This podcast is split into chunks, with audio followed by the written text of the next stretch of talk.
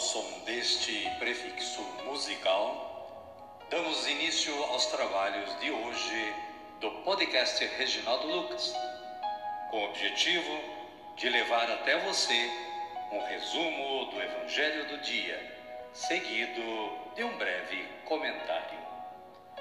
Temos como subsídio o Diário Espiritual da Paulus, intitulado Dia a Dia com o Evangelho.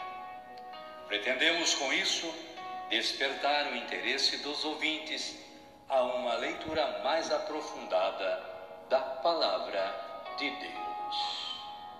Caríssima, caríssimo, bom dia, boa tarde ou quem sabe uma boa noite para você.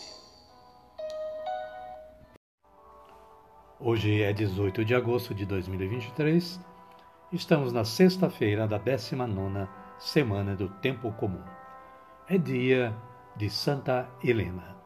De família plebeia e pagã, Santa Helena nasceu em meados do século III, provavelmente em Drepamim, na Bitínia, no Golfo da Nicomédia, hoje Turquia.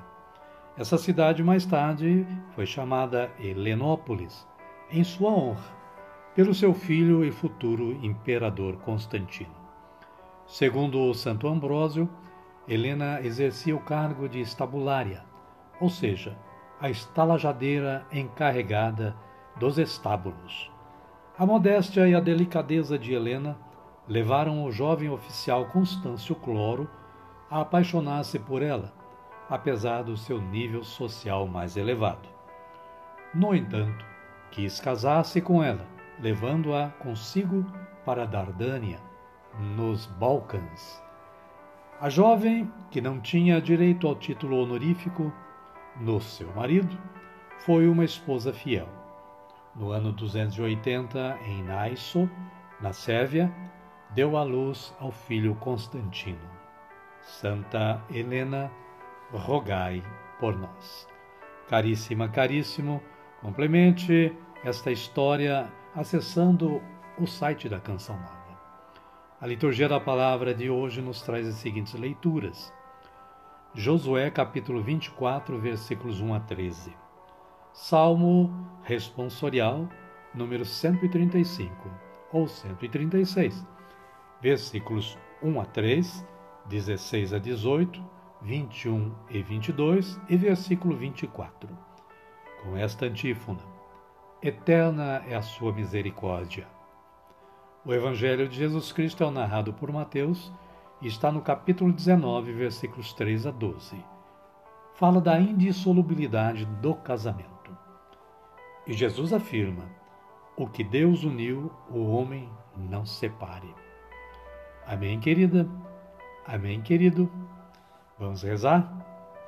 Vamos pedir a força do Espírito Santo rezando assim.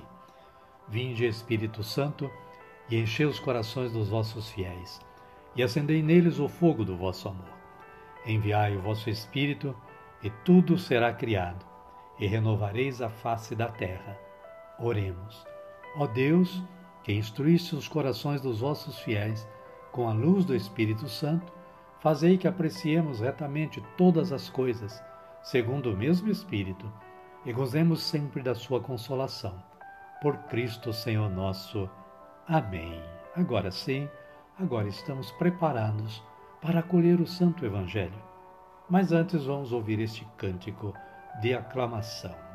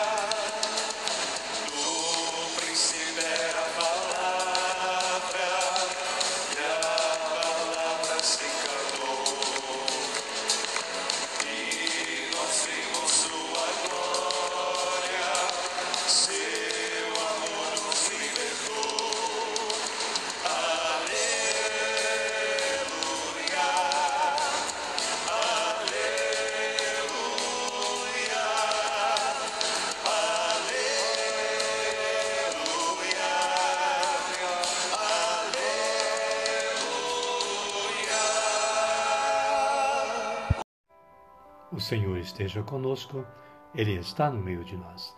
Evangelho de Jesus Cristo, narrado por Mateus. Glória a vós, Senhor. Naquele tempo, alguns fariseus se aproximaram de Jesus para tentá-lo. Perguntaram: É permitido divorciar-se da própria mulher por qualquer motivo? Ele respondeu: Vocês não leram que desde o princípio o Criador os fez homem e mulher? E disse: por isso o homem deixará pai e mãe e se unirá à sua mulher, e os dois serão uma só carne, de modo que já não são dois, mas uma só carne. Portanto, o que Deus uniu, o homem não separe. Palavra da salvação. Glória a vós, Senhor. Amada, amado de Deus, o breve comentário da Paulus diz o seguinte: Jesus contesta a sociedade permissiva de seu tempo e recorda aos discípulos o desígnio do Criador. Deus criou o homem e a mulher para um matrimônio indissolúvel. O casamento baseia-se no amor forte que rompe os laços com os pais e deixa o casal totalmente livre para construir uma nova família. Se houve alguma concessão por parte de Moisés, era apenas um remendo no projeto original de Deus, e a separação era permitida por causa da insensibilidade humana ao amor. Mais que procurar motivos para se divorciar, o casal cristão deve encontrar motivos para unir-se ainda mais. O não casar, isto é, o celibato, se justifica quando for assumido em função do reino de Deus. Em outras palavras, a pessoa acolhe o celibato como dom de Deus, a fim de entregar-se completamente à causa da justiça. Amém, querida? Amém, querido? A minha oração hoje é a seguinte: Senhor, vossa palavra hoje alerta-me sobre a fidelidade e cumprimento da minha promessa de permanecer no matrimônio até o final de minha vida física e eu quero assim proceder. Amém.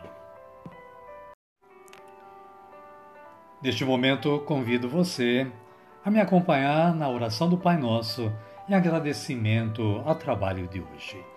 Pai nosso que estais nos céus, santificado seja o vosso nome. Venha a nós o vosso reino, seja feita a vossa vontade, assim na terra como no céu. O pão nosso de cada dia nos dai hoje Perdoai-nos as nossas ofensas, assim como nós perdoamos a quem nos tem ofendido. E não nos deixeis cair em tentação, mas livrai-nos do mal. Amém. E desta forma, chegamos ao final do nosso trabalho de hoje. Queremos mais uma vez agradecer ao nosso bom Deus por nos ter dado esta oportunidade de trabalho. E também agradecer a você, caríssimo, caríssima, que esteve aí nos acompanhando na audição deste podcast. Desejamos que você continue tendo um bom dia, uma boa tarde ou quem sabe uma boa noite e que a paz do nosso Senhor Jesus esteja com você e com toda a sua família, hoje, amanhã e sempre. E voltaremos amanhã, se Deus nos permitir. Amém, querida? Amém, querido? Até amanhã.